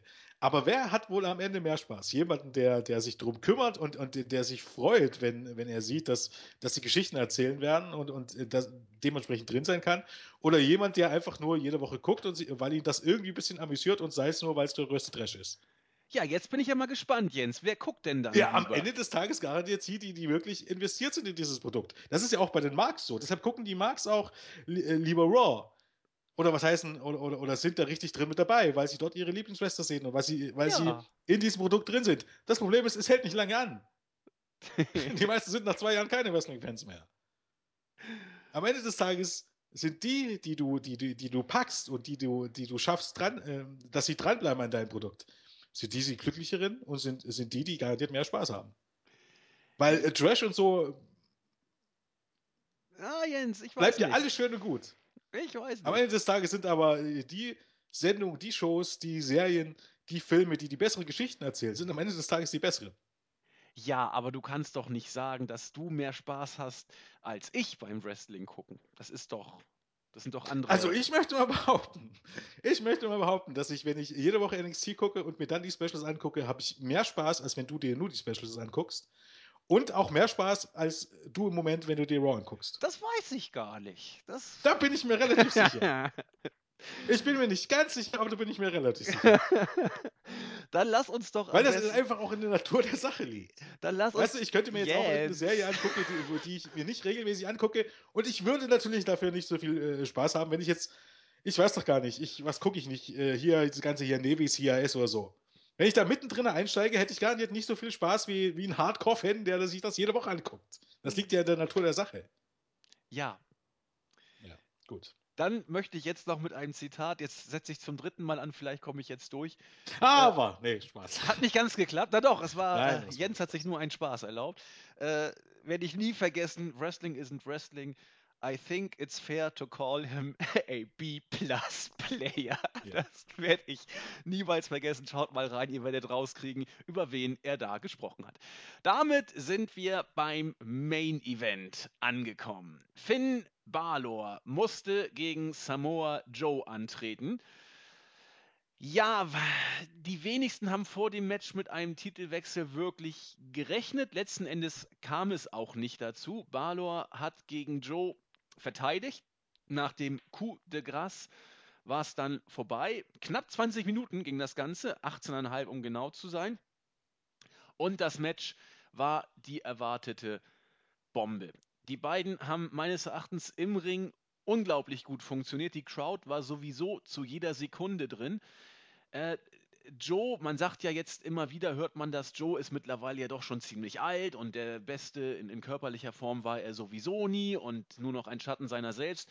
In diesem Match habe ich das nicht gesehen. Die beiden haben, wie ich eingangs schon sagte, unglaublich gut harmoniert. Sie haben eine richtig gute Match-Story erzählt. Der Coup de Grace kam, er kam jetzt nicht wirklich überraschend, aber äh, Joe war ja vorher auch zugange und wollte seinen Finisher irgendwie versuchen anzusetzen. Das war das erwartet bärenstarke Match. Meines Erachtens aber nicht ganz auf Match of the Year Kandidatenliste. Also bei viereinhalb Sternen bin ich hier nicht, aber bei guten vier auf jeden Fall. Ich schon, um ehrlich zu sein. Ähm, ich finde, dass bei den meisten dieses Match ein bisschen zu schlecht weggekommen ist, gerade auch im Vergleich. Also Melzer hat, glaube ich, dem Opener und dem Main Event ja, vier Sterne gegeben genau. und da bin ich fast aus allen Wolken gefallen. Ich fand das Match richtig awesome. Und äh, also von vorne bis hinten. Ähm, also im einfachen Grund, man hat auch hier versucht, eine, eine, eine Geschichte zu erzählen, auch wenn es eine ähnliche war wie bei, nicht ganz so extrem wie bei Bailey gegen Nia Jax. Aber man hat versuch, versucht, eine Geschichte zu erzählen. Äh, Samoa Joe ist ein großartiger Heel, der eigentlich gar kein so richtiger Heel ist, aber der eben halt dann doch Heel ist, weil er ein Ziel hat und äh, weil die Fans eben Finn Balor äh, doch sehr, sehr noch mehr mögen, wenn man so möchte.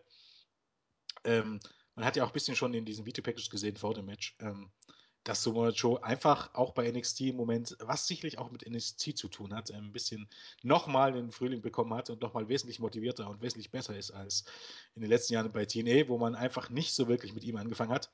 Aber Samoa Joe hat nichts verlernt. Samoa Joe ist für mich der, was ja natürlich auch an den Weiteren liegt, nicht unbedingt immer an der Wrestling, der beste Heel, den WWE im Moment hat. Also Rusev, Barrett und wie die ganzen Clowns heißen, sind eben halt nur mal Clowns. Samoa Joe hingegen ist the real shit, soll heißen, ähm, es ist einfach so, dass Samoa Joe vom Blick, vom, vom, vom Auftreten, das ist einfach ein Typ, den du abnimmst, dass er seine Gegner killt. Das sind wir beim Thema, dass er einfach äh, gnadenlos auf seine Gegner ähm, eintrischt. Und, und wie auch, das macht, wie sie ähm, das hier im Match erzählt, erzählt haben, war perfekt. Ähm, dazu natürlich noch der großartige Eintritts, äh, Entrance von Finn Balor, diesmal als Jack the Ripper.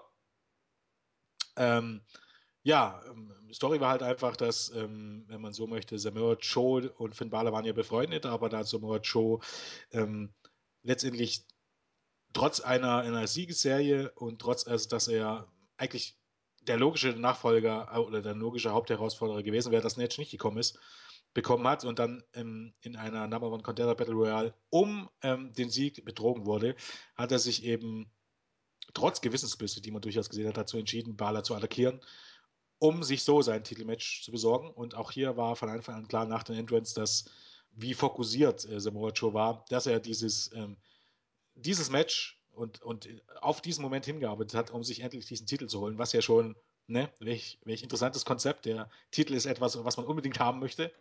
Und ich möchte mal behaupten, dass Samoa Joe dann nächste Woche oder diese Woche in der Weekly nicht sagen wird, dass alles nicht so schlimm ist und Niederlage kommen, Niederlage gehen, ne? wie das so einige andere Leute schon getan haben. Dö, dö, dö. Ähm, er war auf dieses, äh, auf, auf, auf diesen Titel fokussiert, dementsprechend ähm, schon die Anfangsphase, die war äh, so komplett anders. Also, also man, natürlich ähm, gibt es immer Phasen, wo es Grappling und so gibt, aber hier, das war ja schon ein bisschen äh, eben, dass man es versucht hat mit Legkicks und so. Das hatte schon ein bisschen was anderes. Das siehst du halt auf, einfach bei WWE nicht mehr. Oder nicht mehr oft. Das hatte ein bisschen was auch von, von, dem, von japanischen Stil man hat es einfach ein bisschen versucht abzuändern zu dem, was man so kennt. Und ansonsten, äh, wenn Samoa Joe dann Finn Balor in die Finger bekommen hat, dann hat er ihn gekillt. Sondern äh, mit, mit Schlägen, mit Chops, mit, mit, mit harten Power-Aktionen. Und ähnlich wie bei Billy gegen Nia Jax hatte äh, ähm, ähm, Bela zwischendrin im Match oder im größten Teil des Matches äh, kaum eine Chance. Er hat dann immer wieder mal geschafft, dass er dass er eine Aktion gezeigt hat, nur um, damit Samoa Joe ihn wieder unterbricht. Und ich glaube, bei einer Aktion war das, als er ähm, ich weiß gar nicht, welche Aktion er erst ausgewichen ist, aber dann ist Balor übers Seil gesprungen, hat ähm, Joe einen Kick verpasst und wollte dann so eine Springboard-Aktion zeigen. Und Samoa Joe hat nichts anderes gemacht, als, als, ähm, als äh, äh, Bala in, in, in Job zu verpassen und, und äh, Bala ist aus dem Ring gefallen. Mitten im Flug, wenn man so möchte. Soll heißen, man hat einfach äh, Wunder das gemacht, äh, gebracht, dass, dass das Monster, also das heißt, das, das starke, das unbesiegbare Monster gegen jemanden, gegen, gegen den Underdog. Und das funktioniert immer, wenn es gut umgesetzt ist. Und das war gut umgesetzt.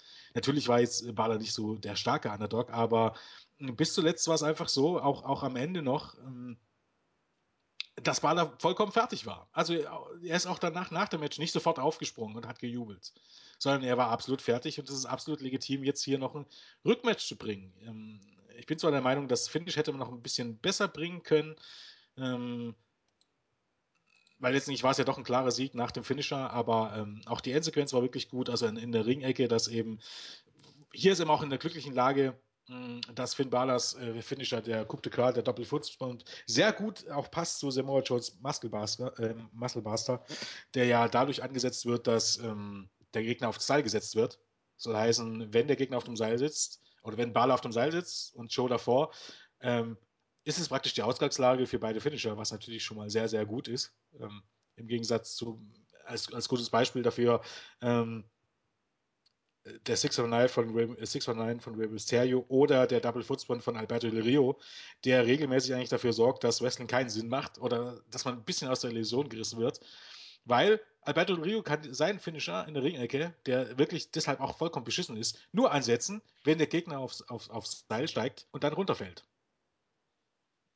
Auf gut Deutsch, wenn einfach Del Rios Gegner niemals aufs Seil steigt, kann Del Rio niemals seinen Finisher zeigen. Also jeder Gegner, jedes Babyface, was bei Del Rio Matches aufs Seil steigt, hat einen Sockenschuss und hat seine Aufgaben vor dem Match nicht gemacht. Deshalb zackt zum Beispiel Del Rios neuer Finisher ganz, ganz schwer. Ähnlich wie bei Mysterio, der niemals landen Wrestler während des Matches auf dem zweiten Seil, nur in Matches mit Rey Mysterio passiert das, damit er seinen 6 9 zeigen kann. Sowas ist halt immer ein bisschen, ist jetzt kein, äh, keine, keine, keine Tragik, aber äh, ein, ein Detail, ein kleines ja, Detail. Ein Detail. Ähm, ja, was heißt keine Tragik, zumindest bei Mysterio nicht, weil Mysterio ja dafür sorgt, dass der Gegner ins zweite Seil fällt. Warum? Weil Del Rio immer wieder der Gegner auf Seil steigt, wenn er genau weiß, dass er damit der Rio erst die, die Chance gibt für seinen Finisher, ist dann tatsächlich ein bisschen dumm, wenn man jetzt ehrlich ist. Oder nicht zu Ende gedacht.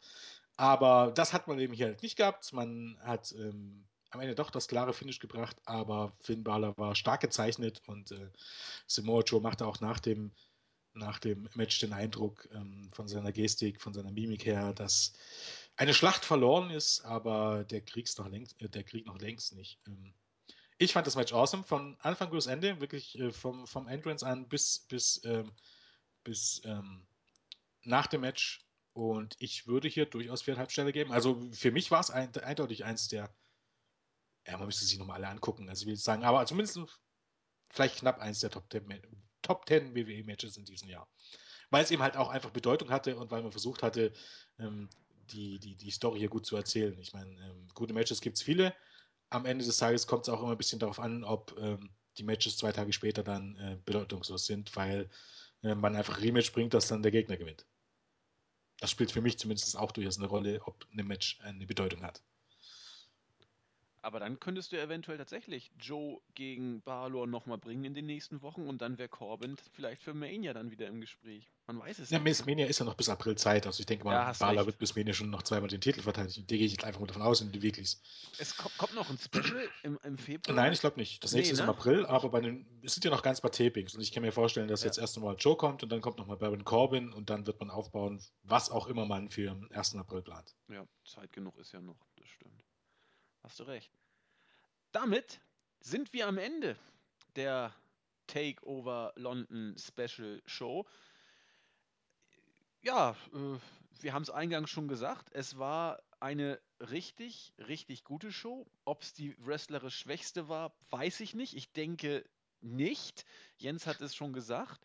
Zwei herausragende Matches, wobei beim Main Event wir nicht ganz einer Meinung sind, aber die Frage ist nur, ob es überragend gut oder nur sehr, sehr, sehr gut war. Das sind ja Haarspaltereien auf höchstem Niveau sozusagen. Also mir hat es richtig gut gefallen und für Jens war es, glaube ich, noch ein bisschen mehr als das. Ja, ich, für mich war es eine perfekte Show. Also ja. ähm, nah dran an 10 von 10. Ähm, 10 von 10 ist immer schwierig, weil das bedeutet, es gibt keine Steigerung mehr und das gibt es ja eigentlich nicht. Es gibt keine Show, wo es keine Steigerung mehr gibt. Dementsprechend ist 10 von 10 immer ein bisschen schwer, aber hier würde ich schon von 9 zu 10 gehen, weil ich auch der Meinung bin, dass die Matches, die am Ende nicht so gut waren, ähm, oder mit, auch mit Workern, die nicht so gut waren, trotzdem, man hat trotzdem das Beste rausgeholt. Weißt du? Und ja. ähm, trotzdem habe ich eben halt bei Apollo Crews gegen Baron Corbin ein, ein Match nach, eine, nach, einem, nach, einem, nach einem nachvollziehbaren Aufbau bekommen. Ähm, oder ähm, ich weiß, warum, warum Nia Jax und Bailey das Match war, was es eben war und warum es geendet hat und warum es das Match überhaupt gab, obwohl Nia Jax nicht gut war und warum die Story so war, wie sie war. Ich weiß beispielsweise nicht, warum Jack Swagger bei, ähm, beim TCC Pay-Per-View ein Titelmatch bekommen hat. Weißt du? Ja, ja. Das heißt, am Ende des Tages, wenn, wenn vielleicht auch technisch oder vom Ablauf her Jack Swagger gegen ähm, Del Rio ein besseres, besseres Match oder besser bewerten, würde ich eindeutig Nia Jax gegen Bailey. Weil, who cares, ob, ob hat irgendjemand geglaubt, dass Jack Swagger gewinnt? Quatsch. Ja, eben. Ähm, dementsprechend, also ich fand auch diese Show wieder besser. Wrestlerisch trächtig ist halt auch immer eine Geschmacksfrage, aber ich bild mir ein, ähm, dass eine oder zwei Shows dann wrestlerisch zumindest keine zwei Top-Matches zu bieten hatten und ähm, zwei Top-Matches oder zwei, also mit absolut Weltklasse-Matches meine ich jetzt immer vier Sterne oder besser. Und diese, dieses Special hatte zwei Vier-Sterne-Matches und ich glaube, das war nicht bei allen Specials der Fall. Da sollte man also durchaus auch fair sein. Ähm, selbst wenn man ähm, das nicht ganz so sieht, muss man halt sagen, dass die Crowd mit Abstand die beste war, die und, und die beim Specials meistens super. Aber für mich war die hier nochmal besser als die in Brooklyn. Und ich lehne mich hier aus dem Fenster und vielleicht mögen das anders sehen. Die besten Wrestling-Fans sitzen in England. Hasst mich dafür, aber ähm, dazu stehe ich. Ist das auch die? Weiß ich nicht genau. Es, sind, es gibt Leute, die das nicht so sehen, aber ich okay. sehe das so.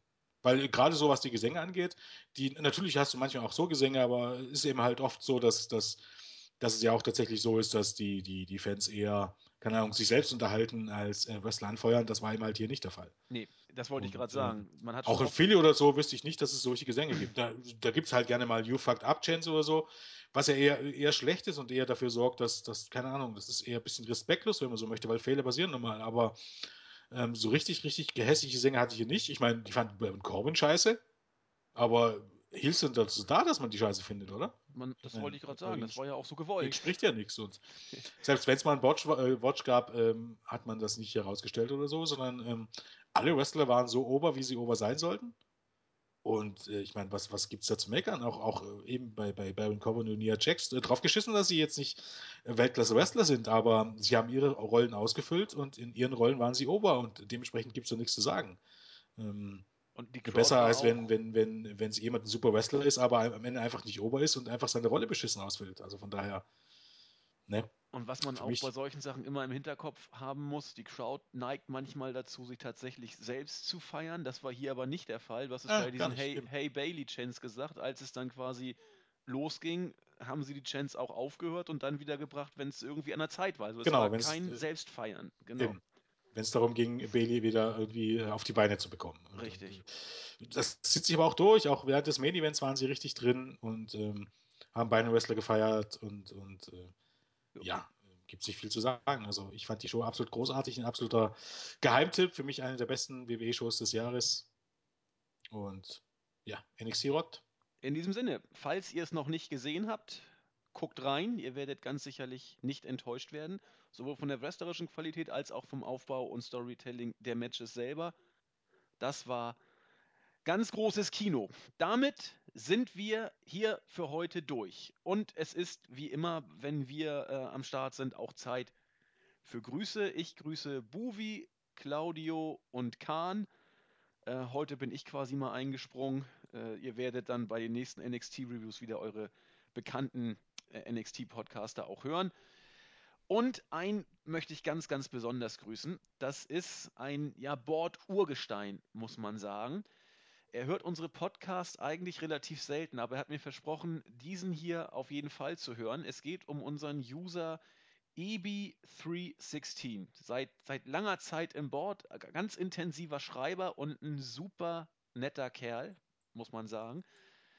Er ist jetzt mittlerweile die 30, hat er jetzt auch geknackt und hat mich hat letztens auf die Pinnwand geschrieben, alles ist toll, weißt du warum? Ich so, na erzähl doch mal, ja, ich werde Vater. Und da meinte ich, Mensch, alles Gute und wenn es für dich okay ist, grüße ich dich dann im Podcast und sag das auch. Er meinte, es ist gar kein Problem. In diesem Sinne, herzliche Grüße an dich. Alles, alles Gute für den Nachwuchs und äh, wer weiß ja, kurzgeschorene Haare und Dosenbier, dann äh, wird das alles schon werden. In diesem Sinne, Ist herzliche jetzt Grüße. Kind oder ja. Nee, das ist ja er. Äh, er hat, glaube ich, sogar ein Foto von sich im Board, wo er da Schlagzeug spielt. Er hat, glaube ich, auch entweder kurz geschoren oder äh, Natur äh, wenig vorhanden. Und Austin ist, glaube ich, so der, der auch bei WFE, äh, an den sein Charakter Jason Stant angelehnt war. In diesem Sinne, äh, Ja, dann auch Glückwunsch von mir. Ich, äh, wie ist das jetzt neu? Ähm, Glückwunsch zum Nachwuchs. Ähm, super Sache. Ist ja Wahnsinn. Erst, erst, eine Heirat und dann jetzt hier. Äh, ja, der, der geht nach vorne, der Mann, ja. es, ja, es läuft. In der Tat. Ja, ansonsten weiß ich nicht, wem ich jetzt gerade grüßen soll. Vermutlich vergesse ich wieder äh, irgendwelche Leute. Das tut mir herzlich leid. Ich werde nicht jünger. Die nächste Review kommt bestimmt, Jens. Ja, ganz sicher. In diesem Sinne. Dann habt eine schöne Woche. Wenn alles glatt geht, äh, das kann ich ja auch kurz ansagen, weil es äh, noch nicht in Stein gemeißelt ist, deswegen unter Vorbehalt. Wir versuchen, in welcher Konstellation auch immer, am Dienstag die Ring of Honor Review zu bringen und am Mittwoch die Raw Review mit äh, alkoholischen Genüssen. Also Dienstag Ring of Honor Review möchte ich jetzt schon mal stark bezweifeln. Ja, eben, das, ob wir es schaffen, wissen wir Also nicht. nichts ankündigen, ne? Ich, ich kann morgen einfach nicht. Dementsprechend, äh, Nee, wenn du da unter anders findest, dann wird das nichts. Ja, dann, dann müssen wir gucken. Ja. Und mal gucken, Mittwoch dann der, der Raw Review Podcast. Ich weiß nicht, ob wir Jens dazu kriegen können, ihn mit Alkohol Nein. zu locken. Nein, dann werden es Julian und ich alleine machen. Und dann hört ihr äh, Jens, Julian und mich, wenn alles glatt geht. Unter Vorbehalt, Jens. Zum Jahresrückblick-Podcast bist du dabei, oder? Das kann ich dir nicht sagen, um ehrlich zu sein. Das hat auch gar nicht, ist auch gar nicht böse gemeint, das hat einfach was mit Zeit zu tun. Ich weiß. Ich weiß, Jens. Deswegen, ich wollte auch, deswegen kündige ich ihn auch nicht an. Ja. Aber es wird auch irgendwie einen Jahresrückblick-Podcast geben. Insofern, haltet einfach die Ohren offen. Irgendwas von uns gibt es auf die Ohren die nächsten Tage. Wir lassen euch da nicht allein. Und dann wünschen wir, falls wir uns nicht mehr hören, schon mal frohe Feiertage. Das kann man, glaube ich, schon sagen. Noch nicht frohes neues Jahr, aber frohe Feiertage. Und ja, bis zum nächsten Mal, ne? Jo. Tschüss. Tschüss.